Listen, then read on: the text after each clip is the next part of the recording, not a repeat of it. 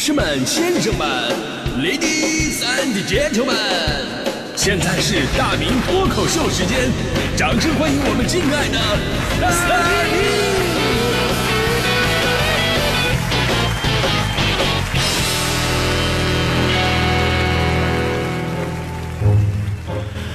好，欢迎各位来到今天的大明脱口秀，我是大明啊。大家伙儿对弱势群体这个词儿一定不陌生，对吧？比方说收入低啊，没有什么社会地位啊，等等等等啊。不过呢，这个弱势群体啊，是放在一个社会大环境之下，我们对于弱势的一个定义。其实你要把这个范围缩小，你放到不同环境和不同的领域里边，它就会出现不同的弱势群体。你比方说啊，大家伙儿都是主持人，那男主持就比女主持弱势很多。这点呢，从听众对于我们的要求就能看得出来啊。男主持呢，你必须得知识丰富啊，声音好听；而女主持人只要是笑得很好听就可以了，对吧？如果反过来啊，女主持知识丰富，那绝对是加分项；而男主持只是笑得好听，就没什么存在必要了吧？对吧？开个玩笑啊！但不同领域当中的强势跟弱势是真的存在的。咱们今天说的是班主任啊，咱们就拿老师来说，那主课老师数语外那就是强势的，尤其是数学，强中更有强中手，每次干掉体育老师的都是数学老师。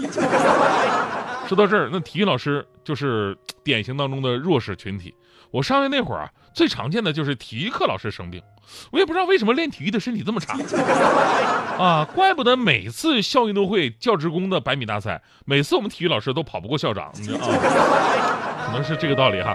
上课的时候呢，动不动啊就是数学老师提前进来，同学们，今天体育老师又又又又气个闹的生病了，来把数学书拿出来，我们准备上数学课啊。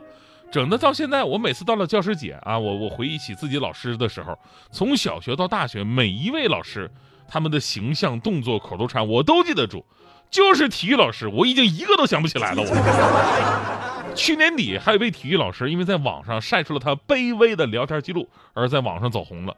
我看了一下这位体育老师的截图，就是从开学之后不久的九月二十九号到临近期末的十二月十二号，这名体育老师多次课程被其他老师以“我上”的名义给夺走了。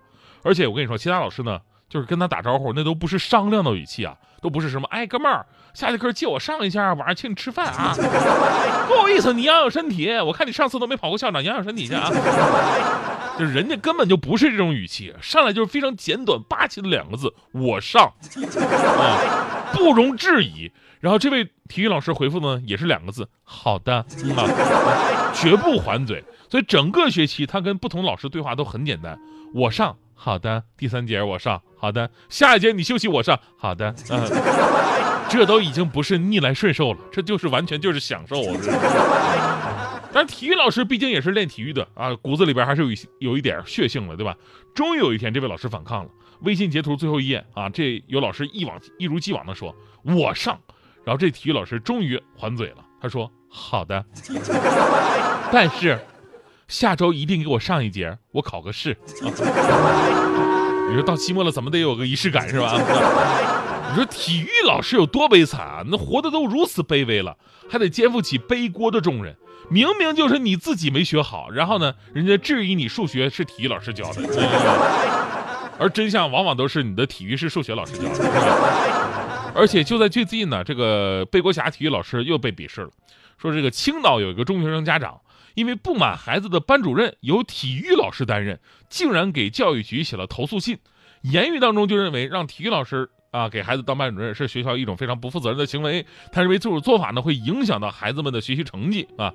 也许呢有一些人会站他这个观点啊，也会有人举例子说班主任教哪科哪科就会学得更好一点。所以说教体育的，你说这这孩对孩子能有什么好影响，对吧？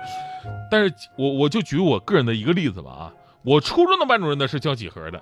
然而我的几何成绩非常感人啊！最后我决定考艺术类的专业，就是因为那艺术类专业它不用算数学成绩嘛。这个，所以这个我们首先应该明晰班主任的职能到底是干什么的。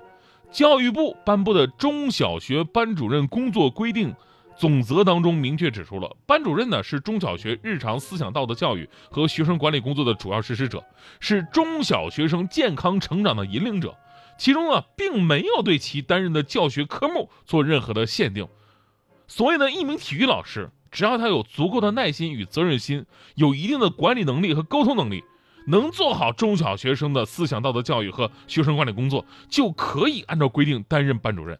而且如果干得好，你别说班主任，当校长都可以，对吧？就怎么到某些人这儿，就人家职业就给直接宣宣判死刑了呢，对吧？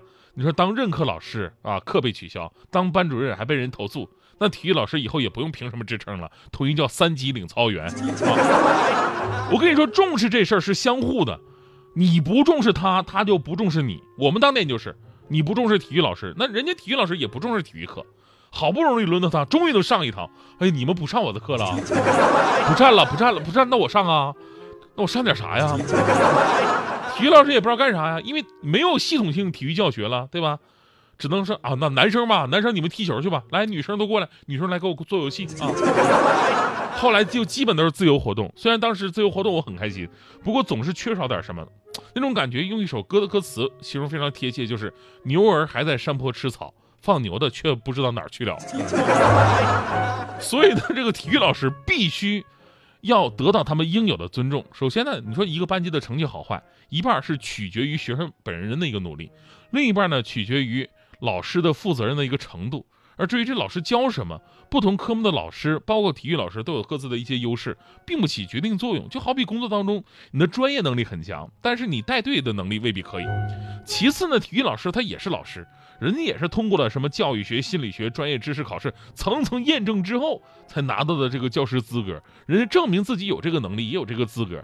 如果他不是本身啊犯了错误啊有问题啊，咱们没有任何权利去影响人家的人事任免。所以呢，最后总结一下，体育老师完全可以当班主任，而且只要勤奋、够负责啊，够这个，呃，这个聪明的话，再加上他们本来就有相对比较宽松的时间，还有阳光、积极、健康的能量，其实对学生都是有正能量的影响的。想当年我这个学渣，每一个老师都不看好我，就连我自己的父母啊，一生气都说我哎啥也不是。只有我们体育老师在不断的鼓励我向前看，真的，体育老师总那么都都对我说向前看啊。呃，上一句是向右看齐啊，一个非常冷的梗啊，这个。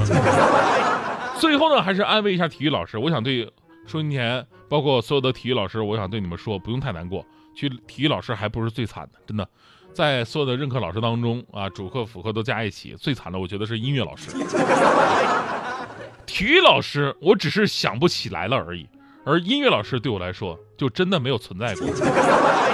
说实话，我的音乐。都是军训的时候教官教给我的。